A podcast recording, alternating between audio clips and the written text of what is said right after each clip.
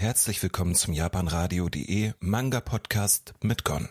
Ja, heute mit einer Autorin, die man auf jeden Fall ziemlich gut kennt, die ist ziemlich aktiv, hat ziemlich viele Manga rausgebracht. Und ich weiß gar nicht, ob das letzte Werk war, aber einer der letzten Werke auf jeden Fall war Love Hotel Princess. Und bekannt ist wahrscheinlich am ersten für den Manga XX Me. Oder ich weiß nicht, ob der nur auch nur Mi ausgesprochen wird, aber egal. Und zwar handelt sich dabei ein verführerisches Vermächtnis, was Anitachi to no Eisarete Kurosarete auf Japanisch heißt. Und, also übersetzt wurde aus dem Japanischen halt so in diese Richtung.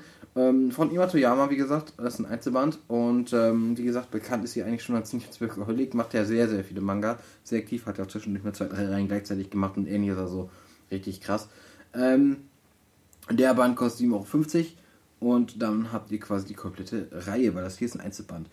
Und wie gesagt, das ist ein Romans Mystery-Titel. Und ja, worum geht's? Also, wir haben unsere Hauptcharakterin Mahiro. Ihre Eltern sind halt gestorben. Und seitdem kümmern sich ihre Adoptivbrüder ähm, Shinya, Yuto und Asahi um sie. Das sind, äh, sind halt quasi Drillinge, die die Eltern halt adoptiert haben.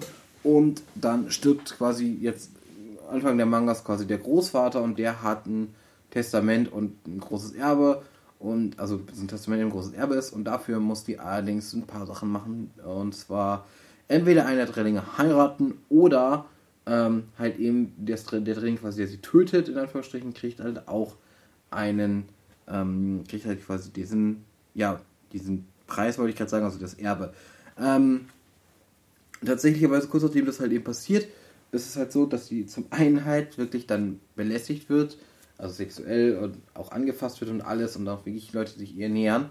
Aber auf der anderen Seite auch jemand ihr nach dem Leben trachtet. Und, und dann ist halt die Frage, wer ist das und wie wird das am Ende enden? Wird sie den, in Anführungsstrichen, potenziellen Täter finden? Also, egal welche Art und Weise. Ähm, das erfahrt ihr dann in diesem Manga hier.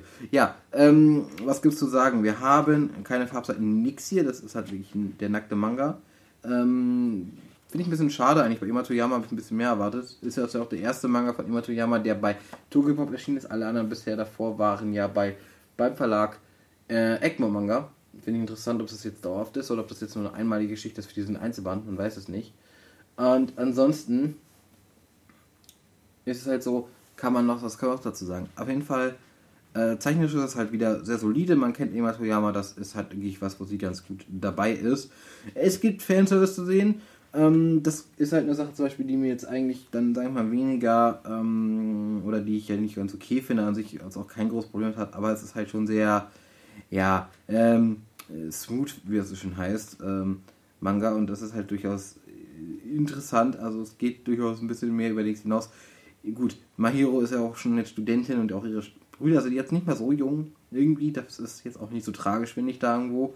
Ähm, wo ich an sich das eh nicht so wild finde, weil wenn es passt ist und das irgendwie nicht komplett weird ist, ist naja, gehört es auch ein bisschen dazu. Insgesamt muss ich trotzdem sagen, ähm, der Manga ist im Endeffekt sehr einfach irgendwo und irgendwie, also das ist einfach, aber die Charaktere sind jetzt nichts Besonderes, finde ich persönlich. Es ist halt alles ein bisschen nach 15, man merkt, dass es ein Einzelband ist.